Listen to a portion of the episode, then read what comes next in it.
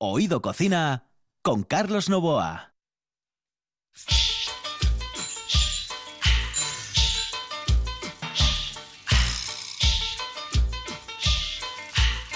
Muy buenas noches, saludos cordiales. En el control está Juan Saez, ya saben aquí al micrófono Carlos Novoa. Vamos a llevarlo bien porque yo tengo mucha suerte, tengo mucha suerte. Llevo muchos años, eh, ciertamente, en los medios de comunicación y uno tiene sus contactos, sus historias. Por aquí, por este programa, han pasado José María García, Pipi Estrada, Juanma Castaño, eh, eh, cantidad de gente conocida ah, que, mm, bueno, pues están en el mundo social, económico, cultural, etcétera, etcétera, de nuestro Principado de Asturias, de nuestra España y de nuestro mundo.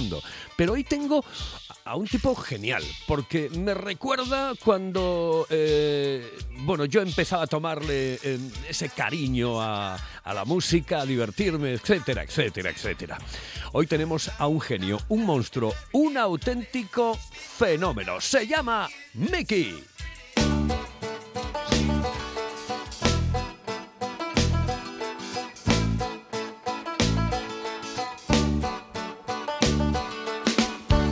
Aunque evidentemente este programa es de cocina, sí, vamos a hablar también de, evidentemente, de su vida, de su historia, de sus cosas.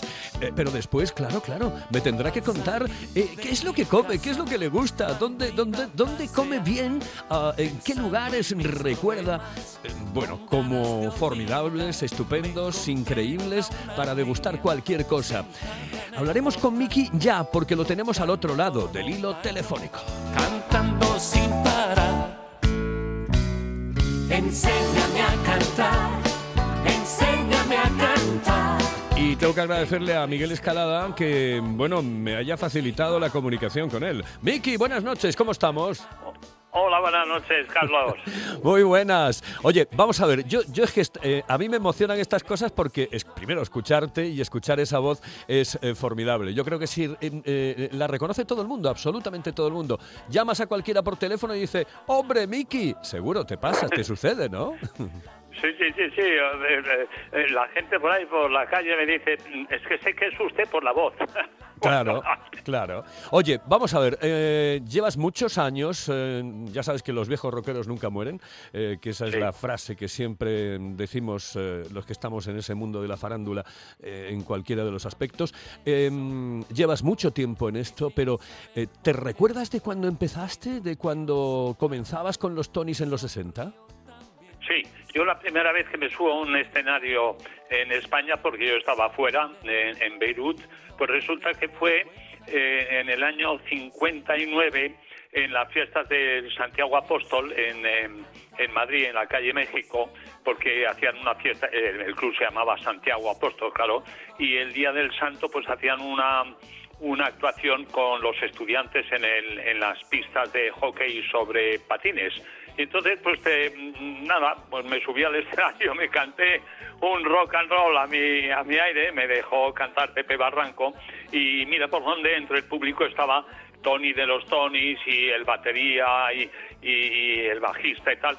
Y nada más terminar me llamaron, nos tomamos un té y a partir de ese momento, pues fíjate, la carrera que he podido, yo qué sé, andar con los Tonys. Sin lugar a dudas, pero sobre todo porque además ya de mano te haces con el nombre del grupo. Ya no eran los Tonys, era Mickey y los Tonys.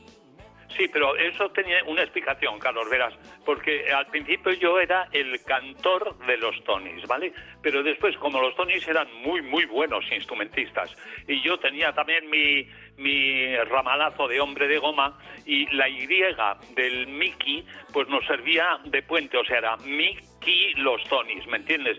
Y así quedó para, para yo qué sé, para la historia de la música. Para la historia de la música. Años eh, realmente eh, controvertidos en lo político porque, evidente, sabes que, eh, bueno, todo lo que, lo que hemos tenido que pasar en el país. ¿A ti te afectaba en algo todo eso? No, te voy a decir por qué. Porque mi padre era mm, diplomático y no me metí demasiado en demasiados jaleos. Y aparte te voy a decir una cosa. Eh, mm, coño, vivía Franco, está clarísimo, estaba en el poder. Y nosotros éramos los yeyes, un poco eh, los incómodos, por decírtelo de alguna forma. Y, y a mí nunca, no sé si por la profesión de mi padre o porque había incluso hijos de militares que tocaban en muchos en muchos grupos de, de la época, pues mm, a mí no me afectó para yo no yo concretamente yo, ¿eh? yo hablo solamente de, de, de Mickey y los Tonys. A, a mí no me afectó absolutamente para nosotros.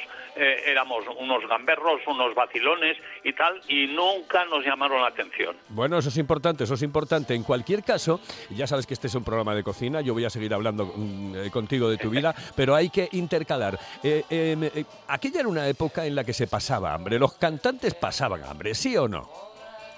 Mm, mm, mm, Carlos, yo tuve la suerte de, Claro, no, pero- de no ser un- uno de ellos.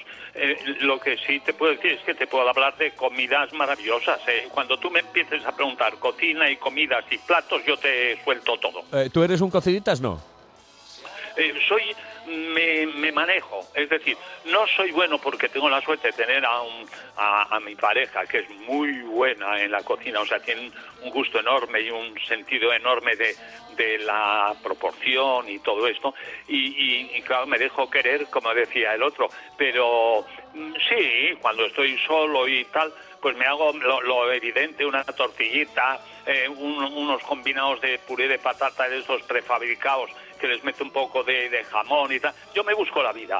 Te buscas la vida. Bueno, después hablamos, eh, seguimos hablando de la cocina, pero seguimos, pasamos los 60, nos metemos en los 70 y ahí yo creo que ya viene la explosión de Mickey en todos los aspectos. Yo creo que una de las canciones, hay muchas, evidentemente las estamos escuchando por debajo, eh, pero hay una que mm, quizá te rompe con todo, o dos, eh, que son el, el chico de la armónica, Enséñame Correcto. a cantar, yo creo que son esas dos canciones que marcan un poco tu historia, ¿no? Exactamente. Sí, también te has dejado una en el tintero que es el Bye Bye Fräulein. Bye bye Froilán, sí señor, sí señor, sí y también señor. hubo una muy bonita de Fernando Arbex que se llama Suena el piano. Pero bueno, eh, como dice eh, a- al grano, el chico de la armónica fue el número uno eh, eh, y además eh, cuando era número uno duraba mucho el número uno de aquella época y enséñame a cantar, lo has puesto tú para empezar la entrevista y, y, eh, es que me la siguen pidiendo por todos los lados. ¿no? Sí, yo creo que esa fue quizá la que haya marcado. Ver, todas las canciones que tienes, eh, es la historia de, de los eh, cantantes, de los tipos como tú, que prácticamente todas las canciones son conocidas y todo el mundo las puede tararear o cantar. Esa es la historia, por ejemplo, que, eh, eh, salvando las distancias, ¿eh? pero es lo que les pasa a los Beatles, lo que- a los tíos que triunfan. normalmente Sí. triunfan porque triunfan sus canciones. Ellos triunfan con sus canciones, ¿no? Sí, e- efectivamente. eh, el, el asunto, lo que pasa es que ahora estamos hablando de otro tipo de, de canciones, las actuales, etc. Pero en aquella época en la que eh, se vendían los discos, había unas promociones especiales en la radio, en las televisiones y tal. Como había poco medio y tal, en cuanto salías en los medios, pues te oía toda España o te veía toda España, ¿me entiendes? Y efectivamente, eh, en el caso mío, pues he tenido la suerte de caer en manos muy buenas como Fernando Arbex, etcétera, etcétera. Y claro, oye, eso pesa. Hombre, imagínate que Elvis Presley quiso grabar El chico de la armónica antes de morir, ¿me entiendes?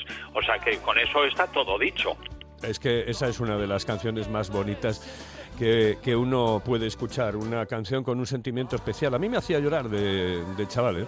Es- te lo digo sinceramente, no, no era una canción que me gustase excesivamente, precisamente por eso, porque me hacía llorar, me ponía muy tristorro. Pero claro, es tan bonita, tan, tan, tan bella, que bueno, pues lo aceptas, ¿eh? aceptas la historia sin ningún tipo de No, problema. la- el truco, Carlos, era el siguiente, que esta canción fue una de las primeras que duraba como unos seis minutos. Entonces, ¿qué, qué pasaba? Pues que el disjockey de turno le daba tiempo a poner el chico, a irse a ligar a la moza de turno, a tomarse un cubata, a echar un pis, etcétera, etcétera. O sea, y, y volvía a la cabina y seguía sonando el chico de la armónica. ¿Cuántas parejas no habrán comenzado con esta canción que vamos a escuchar un poquito, solo un poquito? ciudad. ¿A dónde vas? Caminando sin andar. Y los recuerdos que tienes de aquel Festival de Eurovisión, allí en Wembley, nada más y nada menos, ¿eh? donde los eh, partidos eran partidos de verdad, en Wembley, 1977. Allí con Enséñame a cantar, eh, bueno, pues estuviste, mm, yo diría que formidable, pero al final lo que pasaba ¿no? en aquella época, que era todo cuestiones políticas, nos, pues, nos dejaron el noveno. No, claro, no, porque además, porque claro, como siempre Francia y Portugal nos pusieron el cero de turno. Pero te digo una cosa, Carlos, lo bonito de aquellos festivales, que es lo que he hecho yo de menos ahora, es que todo era en directo. Había orquesta, estaba Rafael Ibarga dirigiéndote, era todo directo, eh, música, coros, eh, intérprete, todo. Ahora todo es, pues nada, eh, montaje de luces, sonido, playbacks y tal, y bailes, así, claro. Y además el hombre de goma, ¿eh? que te llamaban así. Escucho al muchacho tocar. Que no sé si te acuerdas, que te llamaban el hombre de goma por eh, tus movimientos y coreografías sobre el escenario. Sí, porque como, vamos a ver, yo, yo entiendo la música a base de, pues, de interpretar, ¿no? Y entonces, como yo empecé en el mundo del teatro antes que en el de la música, cuando estaba en Beirut, en, en, el Líbano, pues ya se me quedó un poquito el, eso, eh, los latigazos que, mm, que yo hacía con mi cuerpo. Y entonces, mm, aquí en el Price, pues como no sabían definirme mm, por los movimientos, dijeron, este es como si, fu- si fuera de goma. ¿Me entiendes? Y, y a partir de ese momento me quedé con el, el apodo del hombre goma y a mucha honra, ¿eh? Y a mucha honra, no sí, señor. del Mira. hombre goma para nada. El otro día le entrevistaba a José María García y, bueno, ya sabes que a José María García lo llaman el butano, ¿no? El butanito. Bueno, Sí, pues, sí, eh, sí, pues claro, le claro. pregunté directo. Yo trabajé muchos años con él, eh, casi 15 años, 16 años con él, y eh, le pregunté, jefe, mm, eh, ¿por qué te llamaban el butanito? Y él no tenía, pues, ningún problema en decir, pues, oye, mira, era porque llevaba una funda naranja, yo era pequeñito, chaparreto, etcétera, etcétera, etcétera, y me parecía más a una bombona de butano que a un periodista. Pues esas son las cosas. De, de todas formas, como eh, estamos entrando en la recta final de nuestra entrevista, Miki, yo tengo Sí. que hablar de comida. Eh, tú has tenido que comer en muchísimos sitios del mundo, eh, en muchísimos lugares, sin lugar a dudas. Quitando España, que de eso hablamos después, eh, de fuera de España, eh, ¿con qué país te quedarías donde se come mejor y más que bien? Hombre, yo soy muy de comida italiana, ¿eh? Porque he estado en Inglaterra también, he estado en Bélgica, en Francia. También tomé cosas ricas en el Líbano, en Beirut. Eh, mm, en, la, zona árabe ya no soy muy de, de exotismo yo, no. Pero por lo demás eh, eh, me he encontrado con rincones eh, maravillosos. ¿eh? Por ejemplo, una, una bullabesa en el Lúculus de- del puerto de, de Beirut, ¿para qué te voy a decir aquello? Como me supo, a gloria bendita.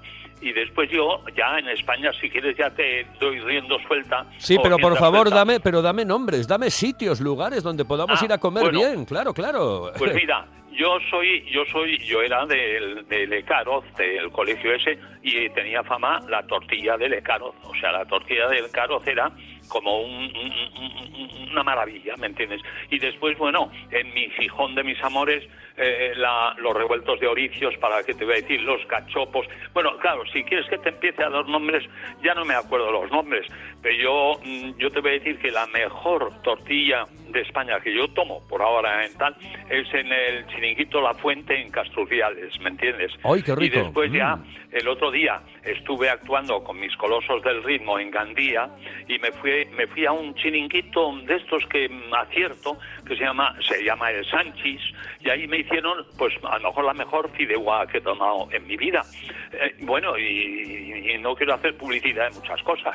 No, no, la puedes hacer sin ningún tipo de problema. En cualquier caso, eh, mira, el otro día me decía un amigo, dice, el mundo se divide en dos, eh, concretamente, en los que les gusta la tortilla jugosina y los que no tienen ni puñetera idea de la vida. ¿A ti te gusta Correcto. jugosina? ¿Te gusta jugosita? Yo pertenezco a la tortilla de cebolla, con cebolla, de patata, pero muy babosa, es decir, muy jugosina.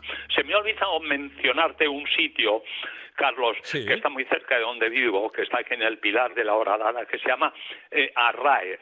Arraez es un chaval, un joven, que tiene imaginación y te sorprende con unas unas cosas yo yo, para qué te voy a decir o sea un carpacho de ternera una, una no sé qué de butarra o de Y, y- eso está, eso está en, está en Pilar de la Horadada. Sí, está en el Pilar de la Horadada y es un chico joven, y pero mm, ha estado, mm, se pasea por toda España y por todo el mundo y toma nota de todo. Es un tío y después lo pone en práctica y le saca punta al lápiz, ¿me entiendes? Así es que mm, de verdad es un placer. Bueno, pues eh, lo que ha sido un placer es estar contigo eh, en este programa, de verdad, me encanta, porque además me recuerdas tantas cosas, eh, solamente para finalizar, porque yo quiero que lo digas. Ahora, ¿en qué estás metido? ¿Has tenido que reinventarte? Tenemos un, un minutito por delante para que nos digas eh, próximos conciertos, lugares donde vas a ir.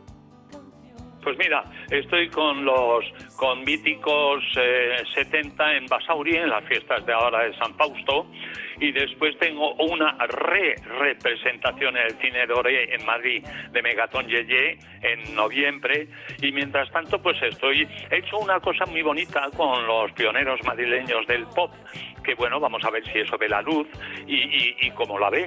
He estado con Miguel Ríos, con Pepe Barranco, con Manolo Pelayo, con José María Guzmán, en fin, con gente muy, muy sólida de la música. Y aquí estoy, como un, como un máquina. Como un fenómeno. Oye, si tienes que eh, llegar un compromiso conmigo, prométeme que me vas a poner en contacto con eh, Janet, con Lorenzo Santamaría, etcétera, que los quiero en el programa, ¿de acuerdo? Vale, vale, pues entonces, eh, bueno, cuando pues yo se lo comento Claro, esta semana porque claro, los voy a ver y después ya... Ya, quedo yo con ellos, ya quedo yo con ellos sin ningún tipo de problema, Miki. Oye, un abrazote muy Bueno. fuerte, ¿vale? Que Venga, te lo, dale que un te lo pases muy bien. Escalada también, ¿vale? Venga, hasta luego, saludos. Oído Cocina con Carlos Novoa. Hello, eh, señorita. ¿Sí? Excuse me. Eh, perdón. ¿Me puedo decir, por favor, dónde puedo comer el mejor cachopo? ¿Es cachopo de Asturias? Es cachopo, claro, pero el mejor Ah. de Asturias, no. El mejor de España y, y, vamos, y del mundo entero. No. En Oviedo, en el Pichote Café de la Tierra, en la Plaza Gabino Díaz Merchán. Pero mejor llame para reservar, ¿eh? Apunte. 984 28 29 27. 984 28 29 27. Oído Cocina con Carlos Novoa.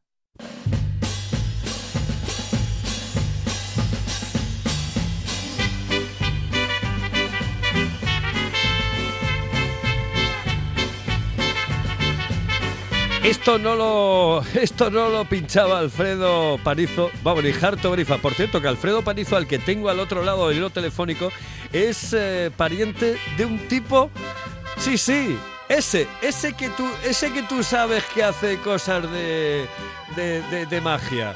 Alfredo, buenas noches. Hola, muy buenas noches, Carlos y audiencia. ¿Cómo que tú, estamos? eh, que tú eres primo de, de ese que hace como magias. Bueno, sí. Dilo, dilo, Digamos pero que- dilo, dilo, dilo. Sí, sí. su- Su madre y la mía eran hermanas, lo cual nos coloca como primos, sí. Bueno, pero que digas quién es, hombre. Ah, sí, hombre, el celebérrimo Anthony Blake. Anthony Blake, sí señor, que él no se llama Anthony Blake, sino que se llama de otra manera y se Se apellida llama Panizo. José Luis González Panizo. Exactamente, bueno. Oye, eh, que tú estuviste, yo, yo tengo a mm, Alfredo Panizo ahora al otro lado del hilo telefónico eh, para que me cuente eh, ese momento glorioso que vivió Oviedo con discotecas como Cocker. Cocker, en, en Cocker estuviste tú durante mucho tiempo, En Cocker estuve durante cuatro años. cuatro años. Cuatro años cuando se abrían las discotecas por las tardes. Four, four- four years. Sí, sí. Eh, teníamos un horario, era toda, de lunes a viernes, de 7 a 10, y a las nueve y media, pues todos los que tenían que estar a las 10 en casa salían escopetados, sobre todo las chicas, imagínate, las chiquillas, corriendo, a las nueve y media quedaba aquello vacío, y a las 10 en punto se cerraba. Solo se abría de noche los sábados, de 12 a 3, y a las 3 se acabó. Vamos para casa. Dirá la gente, dice, que tiene que ver esto con la gastronomía? Joder, no lo sabes bien. Primero se bebía mucho y se bebía mucho y se comía mucho también, eh, porque, bueno, el que podía. Pero te voy a decir una cosa, Alfredo, es que Juan, cada vez que me mira, está en el control y cada vez que me mira, yo me descacharro y entonces no puedo seguir. Eh, Alfredo, que digo, mm, aquellos años maravillosos eh, que yo creo que eran, fueron encantadores porque yo, mm, son irrepetibles. Dicen que cualquier tiempo pasado eh, fue mejor. En algunos casos sí es cierto. En el caso de la música, Bueno, yo por ejemplo. digo que cualquier tiempo pasado fue anterior, ni mejor ni peor. No, no, pero bueno, hay cosas que. Es decir, a ver, ¿quién hace, por ejemplo, eh, cuadros como Velázquez, como Goya, como el Greco? Ah, no. Ah, claro, pues por eso te digo que dice, pues esos lo hicieron, lo hicieron muy bien y a ver quién los supera. Eh, Cocker tenía algo especial, que era, mm, quizá, posiblemente, que rompía en aquel momento con eh, el pasado. Es decir, en el pasado no se podía hacer absolutamente nada y los chavales, los jóvenes, tenían la posibilidad, la oportunidad de ligar y de bailar. Correcto.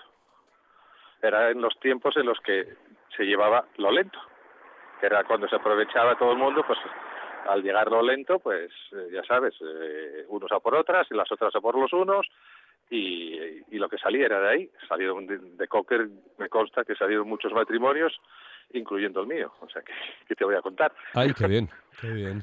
Mira, eso no lo sabía, eso no lo sabía, mira, me Sí, pones, me pones a, tontón, A mi, a mi ex mujer la conocí ahí en Cocker. Sí, sí. me pones Y tontón. como con yo, hubo cosas. muchos, eh, por supuesto. Jolín. Bueno, eh, canción que más pinchaste en tu vida en Cocker. Pues yo creo que era Lucho Battisti, la que más éxito tenía. No una determinada, sino ba- bastantes mías. Bastantes más que diga, perdón. Bastantes más de él, que era, era un llenapistas en lo lento, por supuesto. En el resto, en lo movido, pues eh, lo- los reyes yo creo que en su día eran Boniem, era Diana Ross, eran muchísimos, ¿no? Pero Pero era al- el, el Lucio Battisti, no era el más, ¿no? Lucho Battisti. Lucho Battisti era el mago de. Bueno, pero Lucho los se pero se escribía- se es- Cocciante, toda esta gente. Pero se escribía Lucio, ¿no? Lucio, sí. dos Lucio. Lucio Battisti, sí, se lo estoy diciendo Lucio a, Battisti, sí. se lo estoy diciendo así en directo a Juan, porque flipa. Sí. Esta, mira, a ver si escuchas esto. Sí. Este era, ¿no? Bueno, este era el, el que tocaba la guitarra, pero después él canta. Oye, por cierto, dime, por- eh, vamos a seguir. Ay. Buenísima esta Oh, una un pasada. Oye, recomiéndame un sitio mm, que no conozca mucha gente para comer algo especial. eh, unos callos, una carne gobernada, un arroz. Pues mira, Me da mí, igual. eh, callos, eh, los mejores de la zona, que para mi gusto, eh, cuidadito. eh, luego el que lo escuche se va a mosquear. Son los del JL, en la calle Fraternidad, Facetos creo que es, o Fraternidad, Esquina, hace esquina, no sé exactamente, al final de... De la Plaza Pedro Miñor, sí. Exactamente, Ahí hacen unos callos, José Luis, que están impresionantes. Impresionantes. Todo el mundo que he llevado ahí a comerlos dicen los mejores que he comido en mi vida. Detrás de él, pues por ejemplo, pueden ser el garabatu, en Ramiro I, también callos, pero y bacalao y más cosas, ¿no? Pero si hablamos de callos, cualquiera de los dos. Vale. Pues me quedo con, con tu recomendación. Yo conozco el JL, es impresionante. La verdad es que los callos son impresionantes los que hay allí.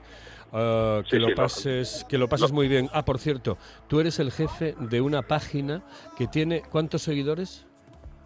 24.300 y pico, no sé cuántos Vale, somos se ahora, llama Adictos, Adictos a Oviedo.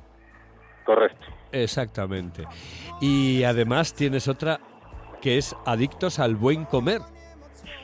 Tenemos varias. Tenemos adictos al buen comer, que nos dedicamos eso, a subir recetas, eh, direcciones de restaurantes en el que hemos comido determinada cosa y que queremos compartir como es tu programa, o eh, recetas propias incluso, con fotos propias de lo que cada uno hace. Ahí admitimos todo.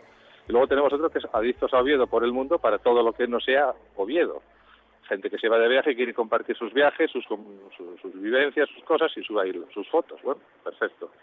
y también el grupo este de, de Cocker y, Sueños, que fue donde empecé y donde terminé mi carrera, digamos, por llamarlo de alguna forma, como disc jockey, primera y últimos locales que trabajé y los dos curiosamente en la misma calle, en la calle Asturias. Bueno, pues no va a ser la última vez que estés en este programa porque yo sabes que te adoro mucho y te quiero muchísimo. Así que eh, siempre que me dejen tú. seguir aquí al frente del micrófono, eh, tú vas a estar conmigo, ¿vale?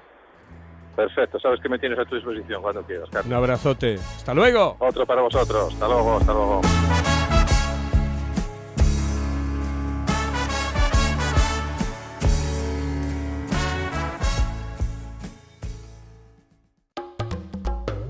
En la calle Campo Amor, todo un clásico. Restaurante Sidrería Nalón. Una amplia carta y unas especialidades que te harán perder el sentido. Una sopa de pescado increíble, el mejor cachopo de ternera y un plato sublime, la merluza al nalón. ¡Ay, el postre! ¡Los postres! ¡Mmm! Para chuparse los dedos. Restaurante Sidrería Nalón. Nuestro teléfono es el 985 21 20 16. El Nalón. Todo un clásico en la hostelería obetense.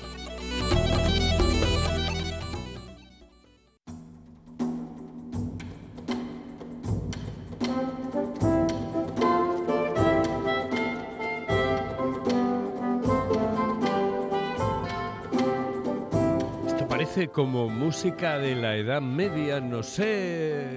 Ya veo al bufón por ahí. ¿Sabes lo que es esto? Sí, no, no, de verdad, Sofía. Buenas noches, antes de nada, Sofía Laera, Buenas buenas noches. noches. Digo, Pues ¿Qué es esto? ¿Qué es esto? Para cenar una ensalada. Ensalaid. ¿Eh? Una ensalada. Tú sabes lo... A ver, tú para hacer una ensalada, ¿qué haces? Eh, ¿Le metes qué? mm, Joder, la lechuga, el tomate. O sea, la- diferentes cosas. Sí, claro. Bueno, pues esto es lo que hacían ellos.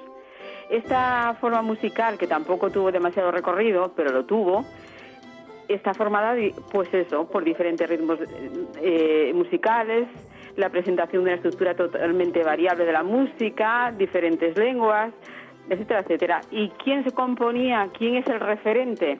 Mateo Flecha, precisamente español. Mateo Flecha el viejo y luego estaba su sobrino Mateo Flecha el joven, que fue el que recopiló todo lo que hizo su tío.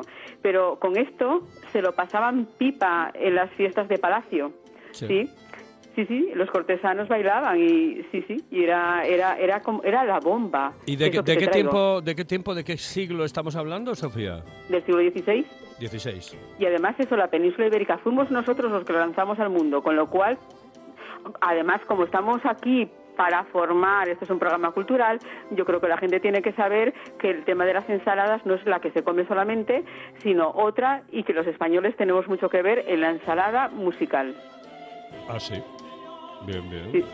Es polifónico, de entre cuatro y cinco voces, y además, sobre todo en Navidad, aquello era ya lo máximo. Esto se titula La Bomba, pero lo que es ahora, quedan solamente, bueno, eh, lo que es eh, compuestas por Mateo Flecha, 14. Ay, 14 Navi- composiciones. Me, me acabas de decir lo de Navidad. Qué ganas tengo de que llegue la Navidad y me cuentes cosas de. eh, porque ahí sí que tienes un filón, Oh, ¿eh? Ahí sí. sí. tienes un filón, ¿eh, Ah, Sofía? hoy, además, la Navidad a mí me encanta. El colorinchi, Sí. el, el olor a canela, la música. No, Eh, no, y bueno, sobre ahí- todo, no, y ahí- que hay muchas sí. canciones relacionadas con la Navidad y que tienen que ver con la comida. Sí, muchas. Sí, sí. Muchas, muchas cosas. La la Navidad da, da para mucho.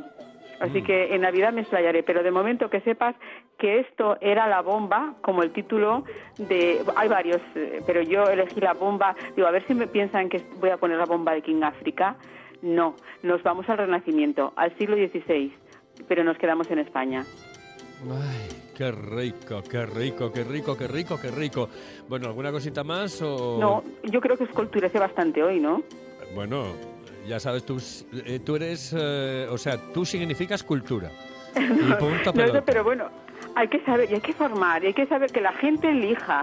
Yo que sé, a lo mejor nadie sabía que existía esto y lo escucha y dice, ¡buah! Pues no suena tan mal. Además, suena a una de estas películas del estilo medieval que nos molan, yo que sé. Pues sí, tienes toda la razón. Bueno, pues nada, que muy buenas noches, Sofía, que dejo La yo a la gente con esto y ya me despido, ¿eh? ¿Vale? Eso, la próxima vez más modernos. Venga, venga, venga. Un beso a todos. Hasta luego. Chao. Señoras y señores, hasta aquí Oído Cocina. En el control estuvo Juan Saiz y, y nosotros hemos intentado llevarles lo mejor de la radio gastronómica desde otro punto de vista. Porque, ¿para qué hacer cosas al uso? Vamos a diferenciarnos un poco. Buenas noches.